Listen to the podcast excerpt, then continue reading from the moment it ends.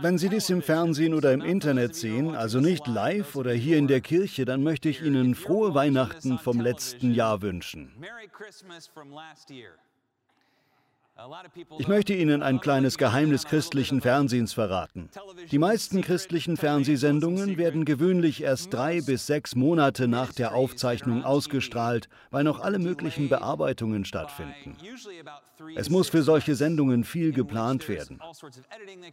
Unser Team schafft es inzwischen, einen aufgezeichneten Gottesdienst schon sechs Wochen später auszustrahlen, was ich beeindruckend finde.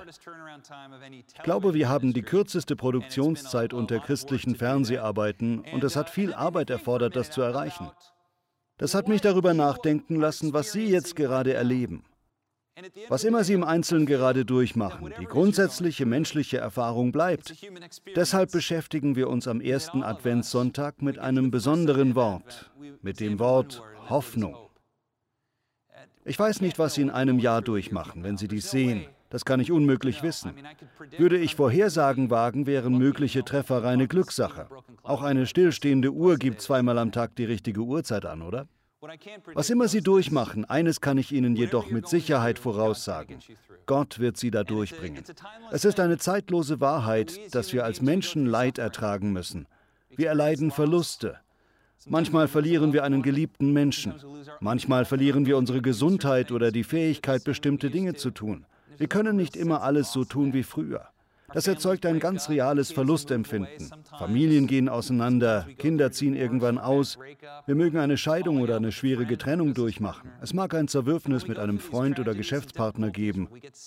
Und wenn wir diese Tragödien erleben und manche Dinge nicht so laufen, wie wir uns uns vorstellen, dann kann es ein starkes Verlustempfinden geben. Das Empfinden, werden die Dinge je wieder gut. Deshalb möchte ich Ihnen versichern, die Dinge werden nicht nur wieder gut, sondern großartig.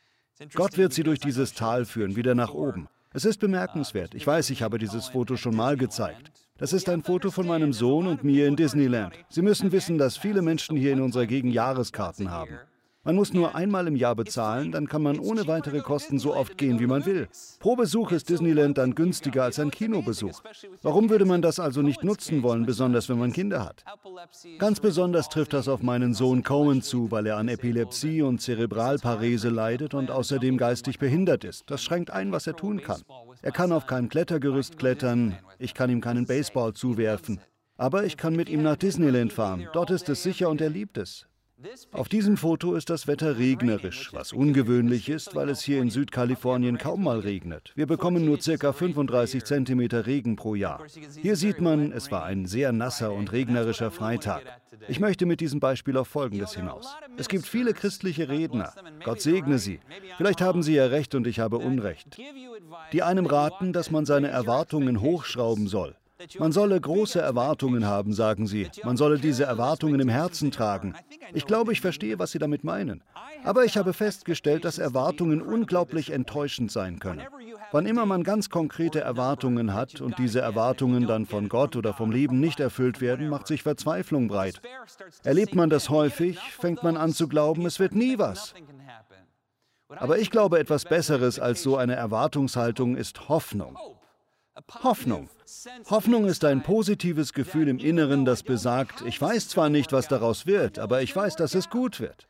Und ich werde weiter nach Gelegenheiten und nach Möglichkeiten im Leben Ausschau halten, die eine positive Wende bringen können. Hoffnung übersteigt Erwartung. Ich glaube, es ist besser, das zu lehren, was die Bibel uns vermittelt, nämlich wie wir schwere Zeiten durchstehen können. Schwere Zeiten können wir genauso durchstehen, wie man ein Schiff durch einen Nebel steuert. Man weiß, wo man hin will, man weiß, dass man von bestimmten Dingen umgeben ist und man bedient sich der Navigationshilfen Gottes. Man weiß zwar nicht, wann sich der Sturm widerlegt, aber man weiß, dass man durch ihn hindurchkommen wird. Man weiß, dass man seinem Kompass vertrauen kann. Man kann weder Norden noch Süden sehen, aber man kann seinen Kompass sehen. Die Bibel ist unser Kompass, das Wort Gottes. Sie leitet uns durch die Schwierigkeiten, durch den Nebel des Lebens. Sie hilft uns nicht, indem sie uns auf bestimmte Erwartungen fixiert, was beispielsweise den Zeitrahmen betrifft, sondern indem sie uns Hoffnung gibt. Durch sie können wir auch für unsere Mitmenschen Hoffnung stiften, denn ein hoffnungsvoller Mensch wird in jedem Umfeld gebraucht. Also das ist das Ziel. In diesem Sinne lassen wir heute die Kerze der Hoffnung leuchten. Ich bin schon sehr lange Pastor, da ich schon in sehr jungem Alter ordiniert wurde. Ich wurde vor 20 Jahren ordiniert, ob Sie es glauben oder nicht. Ich bin insgesamt fünfmal ordiniert worden in verschiedenen Konfessionen. Mit der Zeit gehen einem als Pastor die Bibelstellen aus, über die man im Advent predigen kann, weil man immer wieder über die gleichen Bibelstellen predigen muss, und es gibt nur ungefähr sechs davon. Es gibt ein paar im Neuen Testament, dann gibt es eine ganz bekannte im Buch Jesaja und eine im Buch Ezekiel. Also habe ich beschlossen, im Advent auch etwas über das jüdische Fest Chanukka zu erzählen, weil Chanukka ebenfalls in die Weihnachtszeit fällt. Auch uns Christen hat Chanukka etwas zu lehren. Chanukka ist ein göttlicher Feiertag. Jesus hat ihn selbst gefeiert. Mir gefällt nicht, dass es in der Bibelübersetzung Fest der Tempelweihe genannt wird. Da sollte Hanukkah stehen, dann wissen Bibelleser, was gemeint ist. Jedenfalls feierte Jesus Hanukkah. Wir reden gleich darüber, aber zunächst einmal möchte ich, dass wir alle diese erstaunliche Geschichte verstehen. Sie steht in den Makkabäerbüchern, die zu den Apokryphen gehören. Also die Geschichte geht wie folgt. Um Hanukkah zu verstehen, muss man Alexander den Großen verstehen. Wir machen einen kurzen Ausflug in die Geschichte. Alexander der Große. Um Alexander den Großen zu verstehen, stellt man sich am besten einen reichen Jungen vor, der alles bekommen hat. Sein Vater Philipp II. war einer der knorrigsten, harten Kerle in der Geschichte. Er hatte ein schlaffes Bein wie ein Piratenkapitän. Eines seiner Augen war ausgestochen worden, sodass er nur durch ein Auge sehen konnte. Er war ein zäher, abgehärteter Mann. Historiker weisen gerne auf den interessanten Umstand hin, dass Völker, die völlig von anderen Völkern umgeben sind, tendenziell das stärkste Militär entwickeln. Ein gutes Beispiel ist Deutschland. Die Deutschen sind schon immer ganz von anderen Völkern umgeben gewesen und geschichtlich gesehen sind die Deutschen bekanntlich sehr wehrhaft gewesen. Auch die Chinesen, besonders die Tang-Dynastie, hatte ein erfolgreiches Heer. Sie waren von vielen anderen Völkern umgeben. Ein heutiges Beispiel ist Israel. Das Land ist winzig, nur ca. 20.000 Quadratkilometer groß und es ist von angriffslustigen Nationen umgeben. Das kleine Land ist die achtmächtigste Militärnation der Welt, vielleicht sogar noch mächtiger. Vielleicht hat es die stärkste Luftwaffe der Welt. Ein Land, das sich ständig bedroht fühlt, das ständig Widerstand leisten muss, braucht ein starkes Militär. Und eines dieser Länder war das antike Makedonien. Makedonien ist das Territorium von Philipp II. Das Land war ganz von Griechen, Bulgaren und anderen Nationen umgeben, die es ständig angriffen. Philipp II. stellt im Lauf seines Lebens ein Heer von abgehärteten Kerlen auf, das eine unglaublich starke Streitkraft bildet. Zum Zeitpunkt seines Todes hat er das größte Militär, das bis dahin je existiert hat. Gerade will er damit Kriege beginnen, da wird er ermordet. Eine faszinierende Frage ist, wer für den Mord verantwortlich war. Er wurde von einem seiner Leibwächter ermordet, aber es besteht der Verdacht, dass Alexanders Mutter Olympias hinter dem Attentat stand. Durch dieses Attentat erbte Alexander der Große, dieser gut aussehende, reiche junge Mann in seinen Zwanzigern, das größte Heer der Welt. Aber auch Alexander war unglaublich mutig, ein guter Kämpfer, wahrscheinlich ein Genie und sehr, sehr gut aussehend. Er besiegte alle. Er besiegte einfach alle. Eines der erstaunlichsten Dinge über die antike Kriegsführung ist die Rolle der Staatsoberhäupter. Alexander der Große war der König des makedonischen Reiches, aber er begab sich bei jeder Schlacht an die Frontlinie. Wenn die Kavallerie angriff, dann stellte er die Speerspitze der Formation dar. Können Sie sich das vorstellen? Können Sie sich vorstellen, wie amerikanische Marines in irgendein Land einfallen und der Präsident der Vereinigten Staaten ist der Erste, der aus dem Boot springt, Maschinengewehr in den Händen, die Kugeln fliegen über seinen Kopf hinweg? Das wäre verrückt, aber so war die Kriegsführung damals. Wenn man so viele Siege hat wie Alexander, dann fangen die Leute an zu denken, dass mehr dahinter stehen muss. Entsprechend glaubt Alexander der Große zum Zeitpunkt seines Todes, und das findet breite Zustimmung, dass er ein Gott ist, dass er vielleicht ein Halbgott ist. Jedenfalls veranstaltet er einen großen Eroberungsfeldzug durch die Welt, bis im Alter von 32 mit einem Mal irgendetwas mit seiner Gesundheit geschieht. Nach zwölf Tagen mörderischen Leidens und Unterleibsschmerzen stirbt er. Niemand weiß, woran er gestorben ist.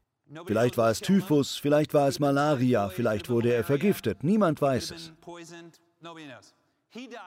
Er stirbt in Babylon und hinterlässt ein Reich, das er in einer Handvoll Jahren geschaffen hat. Ein Reich, das sich vom heutigen Bulgarien bis ganz nach Pakistan erstreckt. Eine riesige Landfläche, besonders in der antiken Welt. Selbst zu Pferd brauchte es Monate, von einem Ende zum anderen zu reisen. All diese Macht, all dieser Reichtum geht an vier Männer, seine vier Hauptgeneräle. Sie teilen das Reich in vier griechische Reiche auf und darauf will ich hinaus. Ich komme zu Hanukkah, ich verspreche es was. Ich komme gleich zu Hanukkah, okay? Langsam aber sicher. Alexander der Große war der erste Missionar der Welt, nicht für den Herrn, sondern für den Hellenismus. Im Gegensatz zu all den anderen Heeresführern, die die Welt erobert hatten, wollte Alexander der Große, dass jede besiegte Stadt und jeder besiegte Ort griechisch wurden.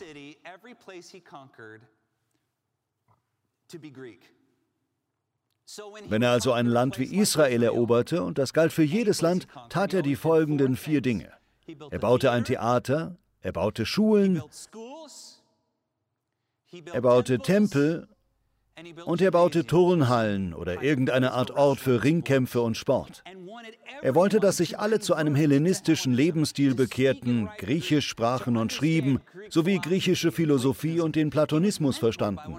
Sein Mentor war einer der größten Philosophen aller Zeiten, Aristoteles. Das war sein Mentor, das war sein Lehrer. Ist das nicht verrückt, dass es diese Verbindung zwischen Aristoteles und Alexander dem Großen gibt? Alexander der Große möchte also, dass sich alle bekehren. Das ist seine große Hinterlassenschaft. Können wir nochmal die Landkarte sehen?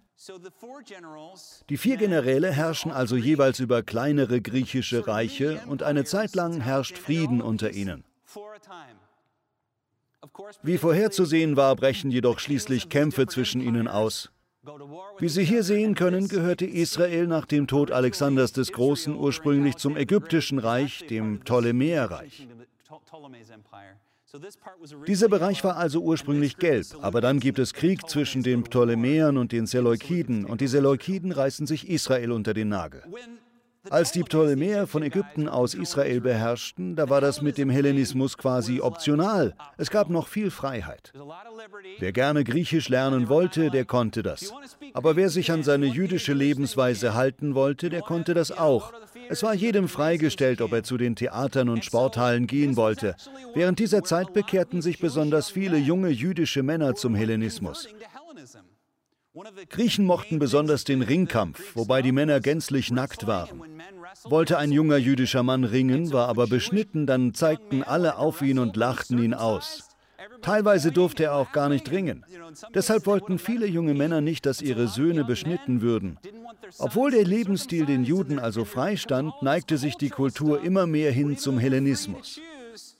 Nebenbei bemerkt, ich glaube, wäre Israel ptolemäisch geblieben, dann wäre das Judentum gänzlich dahingeschwunden, so wie viele andere Kulturen.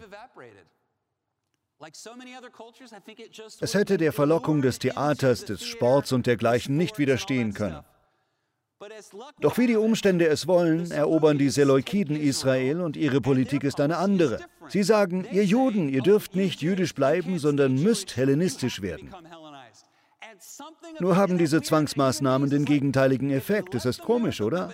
Wenn man Menschen Freiheit lässt, gewinnt man sie. Aber wenn man ihnen etwas aufzwingen will, dann entzündet das einen Funken. Entsprechend gibt es Aufstände und Unruhen. Mehr und mehr Juden sagen, nein, wir werden unsere Kinder beschneiden, wir werden das Wort Gottes studieren, wir werden in unserem Tempel Gott anbeten. Diese Spannung wächst, weil der Staat möchte, dass diese jungen jüdischen Männer sich zum Hellenismus bekehren. Das alles spitzt sich zu, als ein neuer König des Seleukidenreiches, Antiochus IV., verkündet, genau wie Alexander der Große vor ihm, dass er ein Gott ist.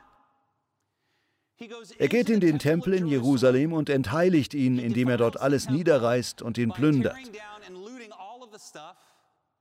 Dann errichtet er dort ein Bildnis des Gottes Zeus, opfert ein Schwein auf dem Altar und verstreut die Eingeweide des Schweins im Allerheiligsten. Das ist der Zeitpunkt, wo viele der treuen Juden, sie nennen sich jetzt die Hasidäer, in die Berge und Hügel fliehen, um sich dort zu verstecken und weiter Gott anzubeten. Der Tyrann Antiochus IV. jagt ihnen nach. Er will diese Dörfer und Konklaven aufspüren und dafür sorgen, dass die Bewohner sich an den Hellenismus halten. Häufig bringen die Seleukiden entweder einem Bildnis von Zeus, wie ein Baalgötze nur von Zeus, oder einem Götzen von Antiochus selbst Opfer dar. Nun zur eigentlichen Geschichte. Die Seleukiden kommen in einem Dorf an. Die Bewohner versammeln sich. Angeführt werden sie von ihrem Priester, einem großen alten Mann. Er wird als bärenhaft beschrieben. Ein Kämpfer, ein alter Typ. Er wird der alte Mattathias genannt. Die Seleukiden kommen und befehlen dem alten Mattathias, ein Opfer dem heidnischen Gott Antiochus darzubringen. Mattathias schaut sie an und sagt ihnen nie und nimmer, mach ich nicht. Ich habe ein Gelübde abgelegt, ich bleibe Gott treu, so etwas mache ich nie. Ein anderer jüngerer Priester sagt, ich mache es. Er geht zum Altar, gerade will er dort ein Schwein schlachten, da kommt hinter ihm der alte Mattathias. Man kann sich vorstellen, wie er schwerfällig angetrampelt kommt. Er reißt dem jungen Mann das Messer aus der Hand und tötet ihn und tötet auch die griechischen Wächter, die das Opfer erzwingen wollen. Und dann, im Stil von Braveheart oder der letzte Mohikaner in einer Art Guerillakrieg, trommelt der alte Mattathias alle Männer in dem Dorf zusammen und sie beschließen, eine Rebellion zu starten. Als Mattathias in den Hügeln stirbt, übernimmt sein Sohn Judas Makkabäus die Führung. Makkabäus bedeutet Hammer. Das war sein Spitzname, entweder weil er mit einem Hammer kämpfte oder wahrscheinlicher, weil er so ein guter Heeresführer war. Er führte diese erstaunliche Revolte an. Wenn man diese Geschichte in ihrem geschichtlichen Zusammenhang liest, ist dieser Judas Makkabäus umso eindrucksvoller.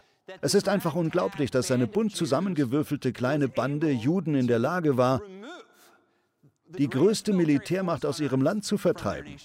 Es ist ganz ähnlich wie die Geschichte der amerikanischen Revolution, die wir uns erzählen. Wie ein kleiner Haufen Bauern mit ihren Heugabeln dem britischen Reich den Laufpass gab, dem damals mächtigsten Reich, obwohl in dieser Erzählung Frankreich gewöhnlich aus der Gleichung gestrichen wird. Die Juden damals hatten kein Frankreich. Es gab kein anderes Reich, das ihnen zu Hilfe kam. Sie vertrieben die Seleukiden-Griechen aus Israel und gewannen ihre Nation zurück. Wenn man einige dieser Geschichten in den Quelltexten liest, ist es sehr aufschlussreich. Die jüdischen Kämpfer hatten vor einem Kampf oft lange Stunden des Gebets und der Anbetung, und die Gebete gingen immer in die Richtung, Herr, hilf uns siegen. Aber wenn wir verlieren, dann lass uns ehrenhaft sterben. Man bekommt den Eindruck, dass sie besonders am Anfang gar nicht mit einem Sieg rechneten. Die Einstellung war eher, ich will lieber ehrenhaft sterben, als den Herrn zu entehren, meine Vorfahren zu entehren und meinen Glauben zu entehren. Und Gott benutzte diese Einstellung, um ihrem Land wieder Freiheit und Leben zu bringen. So oft im Leben schauen wir uns unsere Situation an und denken, wie kann man da durchkommen? Wie kann man diese Sache besiegen? Ich bin überzeugt, wenn Menschen das Ehrenhafte tun, selbst wenn es risikoreich ist und ihr ganzes Leben zerstören kann, wenn Menschen das Richtige tun, komme was wolle, dann kann Gott das benutzen, um die unglaublichsten Dinge zu überwinden. Gott kann tun, was immer Gott tun will, wann immer er es tun will. Und das ist ein Gott, der sie liebt und auf ihrer Seite steht. Er wird sie durch das hindurchbringen, was sie durchmachen, liebe Freunde. Vertrauen und glauben Sie, dass sie da hindurchkommen werden. Als die Makkabäer ihr Land zurückerobern, und meine Predigt neigt sich dem Ende entgegen, dabei bin ich immer noch nicht zu Hanukkah gekommen. Als sie ihr Land zurückerobern, einschließlich Jerusalem, da gehen sie in den Tempel. Es ist ein hässlicher, furchtbarer Anblick. Der Tempel sollte eigentlich ein Ausdruck des Gartens Eden sein. Die Menora, die von Anfang an im Tempel gestanden hat, sollte wie der Baum des Lebens sein. Ihr Licht sollte immer brennen, als Zeichen der Hoffnung und des Lebens für die, die in den Tempel traten und als Sinnbild für den Heiligen Geist. Als die Makkabäer in den Tempel kommen, sehen sie, dass alles geplündert ist. Nur eine Menora steht da noch, zwischen Eingeweiden und Blut von Schweinen und Menschenleichen. Hässliche, hässliche Dinge, satanische Dinge. Sie bringen alles raus und reinigen den Tempel. Sie wollen den Tempel neu weihen, aber in der Menora haben sie bloß noch Öl für einen einzigen Tag. Um Öl für die Menora herzustellen, braucht es acht Tage, bevor es koscher ist. Also debattieren sie darüber untereinander. Sollen wir einige Tage warten und die Menora erst dann entzünden? Oder sollen wir den Tempel schon heute weihen? Aber dann wird das Öl für den Leuchter ausgehen, die Menora wird erlöschen. Schließlich beschließen sie, die Menora anzuzünden und zu schauen, was passiert. Wenn die Menora acht Tage lang brennt, obwohl wir nur Öl für einen Tag haben, dann kann niemand mehr bezweifeln, dass Gott mit uns ist. Mich begeistert, dass das das Hauptwunder der Geschichte ist. Es sind nicht die Schlachten, die sie gewonnen haben. Es sind nicht die wundersamen Heilungen oder als die Kämpfer Elefanten töteten, sich im Gras versteckten und dergleichen. Obwohl all diese Wunder geschehen waren, ist das zentrale Wunder von Chanukka, dass der Leuchter acht Tage lang brannte, obwohl er nur Öl für einen Tag hatte. Warum wurde das in Erinnerung gehalten? Warum ist das die eine Sache, die die Nachfahren für immer behalten sollten?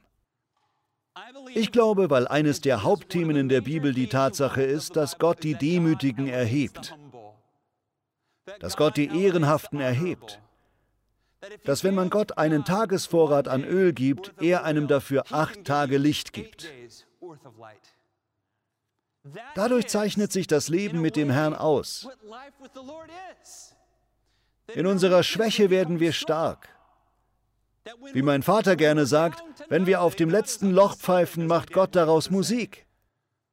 Er kann uns hindurchtragen, wenn wir ihm nur das bisschen geben, was wir haben. Geben Sie Gott das bisschen, was Sie haben, und erleben Sie, wie er Großes daraus macht. Jesus feiert in Johannes Kapitel 10 Hanukkah. Besonders eindrucksvoll finde ich, wie zu dem Zeitpunkt Hanukkah gefeiert wurde. In Jerusalem stand der Tempel noch, den Herodes so prachtvoll hatte ausbauen lassen. In der Zeit von Jesus sah das so aus. Es waren ungefähr 200 Jahre nach diesem Ereignis und sie feierten es immer noch. Im Hof der Frauen standen vier riesige Menoras, jeweils 25 Meter hoch. Unser Saal hier ist acht Meter hoch, also dreimal so hoch wie dieser Saal. Einer der Priester musste eine Leiter diese 25 Meter hoch steigen. Können Sie sich das vorstellen? Das muss ziemlich beängstigend gewesen sein.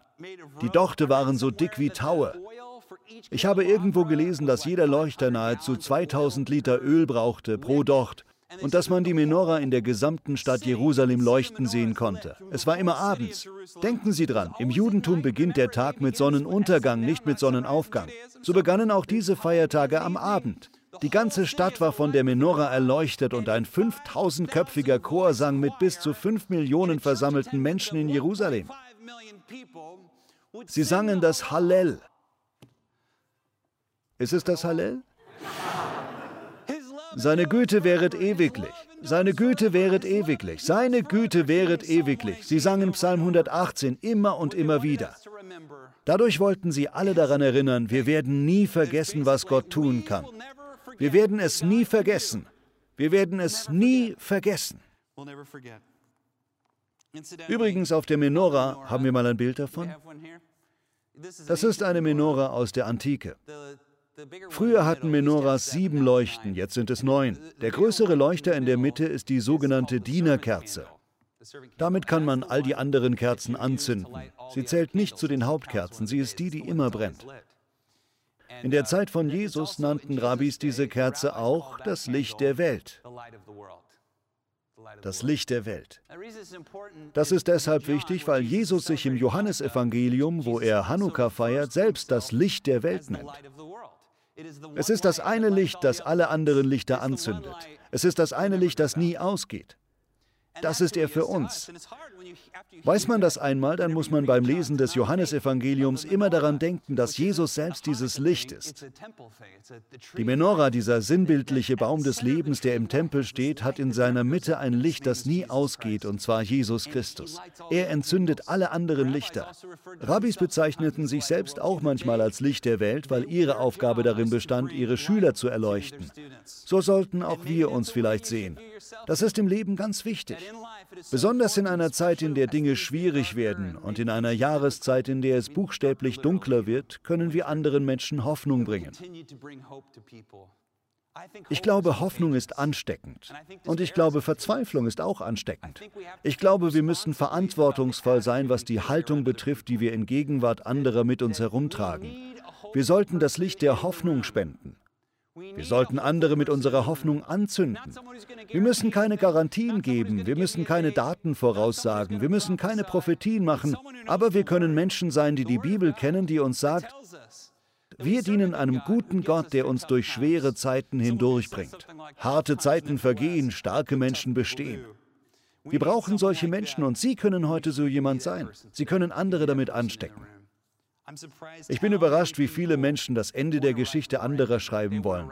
Ich bin überrascht, wie viele Menschen sich die Freiheit nehmen, einem zu sagen, aus deinem Geschäft wird nichts. Deine Initiative wird platzen. Das ist eine schlechte Idee. Du machst die Erziehung nicht richtig. Du versöhnst dich bestimmt nie mit deiner Familie. Du rettest deine Ehe nie. Ich habe meine auch nicht retten können. Ich bin erstaunt darüber, dass besonders Verwandte solche Dinge einander um die Ohren hauen. Lassen Sie das Ende Ihrer Geschichte von niemand anderem schreiben. Gott hat das Ende Ihrer Geschichte geschrieben und es ist gut. Ich kenne es zwar nicht, es ist wie wenn man einen Roman liest, aber die Bibel versichert uns, dass Gott der Anfänger und Vollender unseres Glaubens ist. Er hat ihre Geschichte geschrieben. Er hat das Ende geschrieben und es ist sehr gut. Der Einzige, der dieses Ende wegwerfen kann, sind Sie.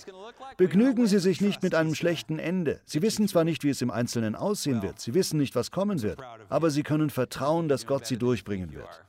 Sie machen ihre Sache gut. Sie dürfen wissen, wir als Kirchengemeinde hier glauben an Sie. Wir beten für Sie wirklich und wir haben Sie lieb. Wir sind überzeugt, was immer Sie durchmachen, Sie werden durchkommen. Vater, wir danken dir, dass du die Kerze bist, die in unserem Herzen nie erlischt. Danke, dass du das Licht der Welt bist.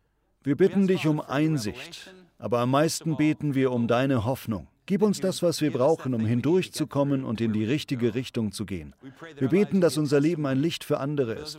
Hilf uns, unsere leidenden Mitmenschen daran zu erinnern, dass wir einem guten Gott dienen, der uns durchträgt.